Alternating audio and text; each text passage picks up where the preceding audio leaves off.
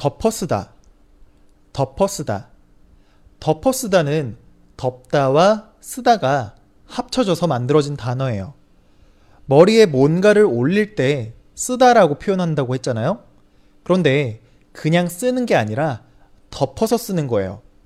안 보이게 가려서 쓰는 거예요. 자, 예문 한번 살펴볼게요.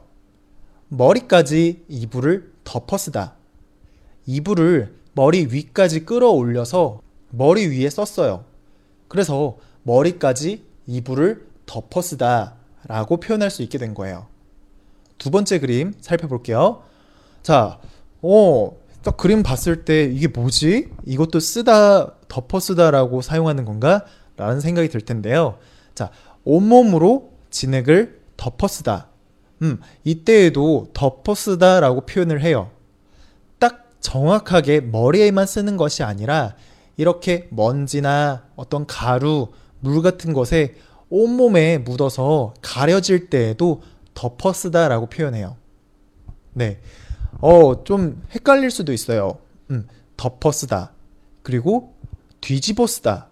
뒤덮다. 네, 이런 단어들이 막 다 헷갈릴 수도 있어요. 비슷비슷해 보이기도 하고, 어, 언제 뭘 써야 되는 거야?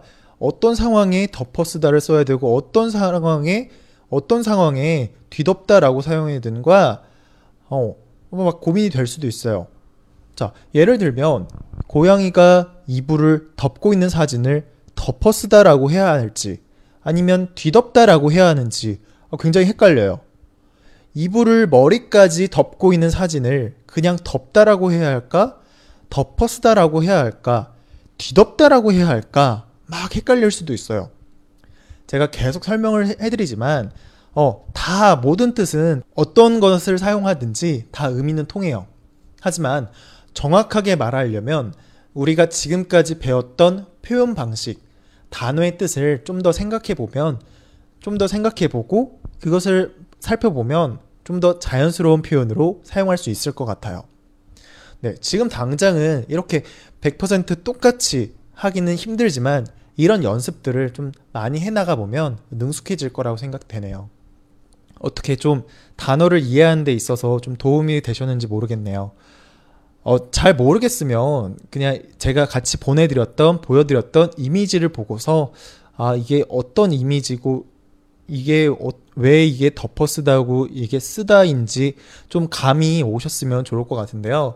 어, 음, 좀 어렵게 와 닿았다면, 어, 그냥, 네, 그냥 제 생각에는 그냥 이런 덮어 쓰다, 쓰다, 막 이런 덮어 쓰다, 뭐 뒤덮다, 뭐 이런 것을 이렇게 합성어라고 해요.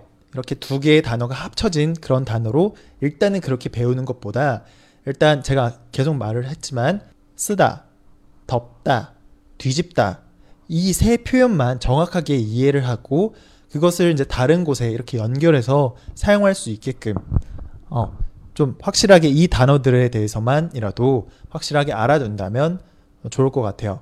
왜냐하면 지금 제가 이 세 단어를 가지고서 이렇게 다른 세 개의 단어들을 만들어서 사용했는데요.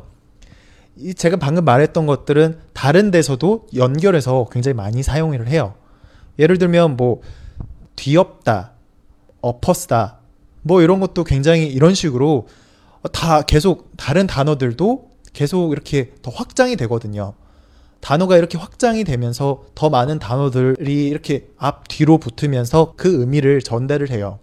그러니까 이게 한 번에 모든 단어들을 다 한꺼번에 이해하기는 어려우니까요. 이런 좀 기초적인 단어들을 이제 이해를 하고 그 단어들을 가지고서 이렇게 그림으로 아, 이런 장면이구나. 그런 장면이라서 이런 단어를 사용하는구나. 라고 생각을 하고서 단어 공부를 하면 훨씬 더 빠르게 단어를 이해하고 능숙하게 말하는 거 잘 할 수 있을 것 같아요. 네.